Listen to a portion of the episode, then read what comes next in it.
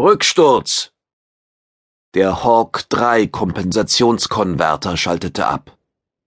Ein leichtes Rütteln durchlief die Zentrale des 500 Meter Kreuzers der Mars-Klasse.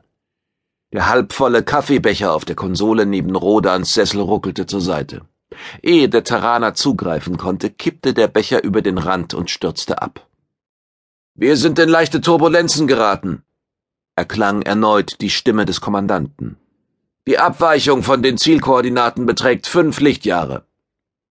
Rodan hörte es, aber seine Aufmerksamkeit galt in diesem Augenblick der dunkelbraunen Welle, die aus dem Becher schwappte, sich zusammenrollte und langsam in dem unsichtbaren Prallfeld zur Ruhe kam, das sie mitsamt dem Becher auffing. Auf diese Weise werden Reinigungsroboter arbeitslos, schoss es dem Terraner durch den Kopf. Das positronisch gesteuerte Feld reagierte zu langsam. Es hätte den Kaffee gleich im Becher auf der Konsole halten sollen. Gehörte das zu den Spätfolgen der schweren Kampfschäden bei der Flucht aus der Basis? Rodan hielt es für durchaus möglich. Immerhin war die Sichu 1 flugfähig. Kein Kontakt zur Kadura, meldete die Steuerpositronik des Kugelschiffs. Kommandant der Rhein Arena schaute zu Rodan herüber. Wir korrigieren den Koordinatenfehler mit einer Kurzetappe. Der Terraner nickte zustimmend und fischte den Kaffeebecher aus dem Feld, leerte ihn in einem Zug und stellte ihn auf die Konsole zurück. Im Hologlobus sah er die Gaswolken von Kolaron Vibat. Ein Teil jener Materiebrücke, welcher die beiden Teilgalaxien Chandas, Dosa und Sasao miteinander verband. Die Brücke war rund 80.000 Lichtjahre lang und 20.000 Lichtjahre breit. Kolaron Vibat war ein winziger Teil davon, eine Hölle aus Entstehen und Vergehen. Sterne und Sonnensysteme wurden neu geboren, andere mitsamt ihren Zivilisationen verschlungen. Wer sich nicht mit Raumschiffen in Sicherheit bringen konnte, war verloren. Gewaltige Hyperkräfte wirkten in die Zonen, Hyperorkane und Tryortanschlünde entstanden nach Belieben und entfesselten Chaos.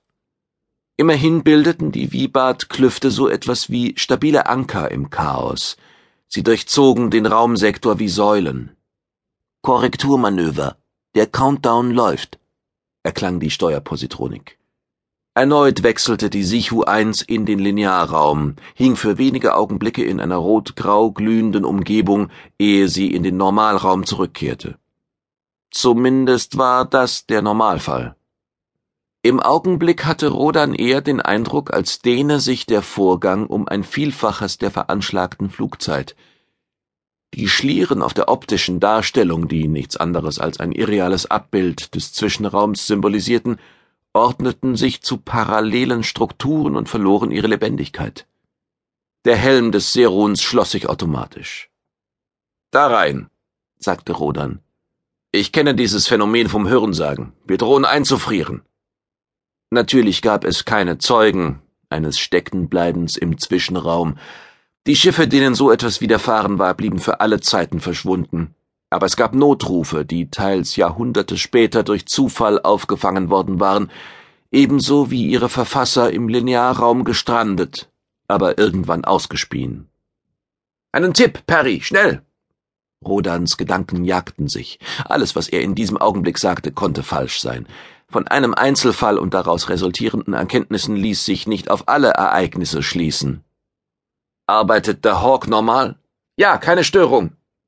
Sie hatten ihn erst kürzlich in Betrieb genommen, nachdem die Hyperkristalle des ersten Konverters ausgebrannt gewesen waren. Lasst den Konverter stottern. Irgendwie ändert die Parameter. Es ging auf Kosten der wertvollen Kristalle, die bei zusätzlicher Belastung schneller alterten.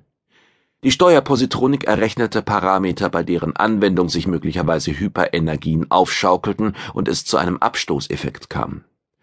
Im Hologlobus wirbelten die Schlieren plötzlich wild durcheinander. Rodan spürte, wie dumpfe Schläge bis in die Zentrale durchkamen. Die Gravo-Absorber meldeten Störungen. Wir sind im Normalraum, sagte Anrene verwundert. Ohne Stottern. Die Störung der Gravo-Absorber blieb. Nach ein paar Sekunden stellte sich bei der Besatzung das Gefühl ein, als würde das Kugelschiff rotieren.